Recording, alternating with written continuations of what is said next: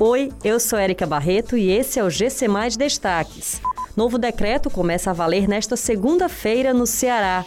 Inscrições para vestibular 2022 da UES começam nesta segunda-feira. Operações do Pix à noite terão limite de mil reais a partir de hoje. Entrou em vigor nesta segunda-feira o novo decreto estadual de enfrentamento à pandemia do novo coronavírus no Ceará. No que diz respeito às escolas, o governo do estado definiu que o ensino presencial será priorizado, sendo o modelo híbrido permitido em situações específicas devidamente comprovadas.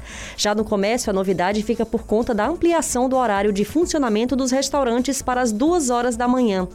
O novo decreto prevê também o aumento da capacidade de ocupação de eventos corporativos, hotéis e academias. A Universidade Estadual do Ceará abriu hoje as inscrições para o vestibular 2022.1. Os candidatos podem se inscrever pela internet através do site da instituição até o dia 15 de outubro. Ao todo, são ofertadas 2.410 vagas, das quais 1.216 são para os cursos de Fortaleza e 1.194 vagas para os cursos das unidades da UES no interior do estado. As provas da primeira fase acontecerão no dia 15 de novembro e a segunda fase fase está prevista para os dias 5 e 6 de dezembro.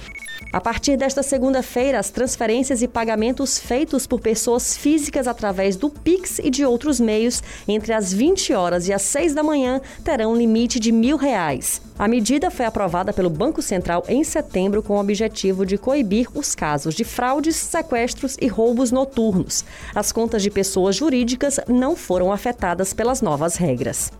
Essas e outras notícias você encontra em gcmais.com.br. Até mais!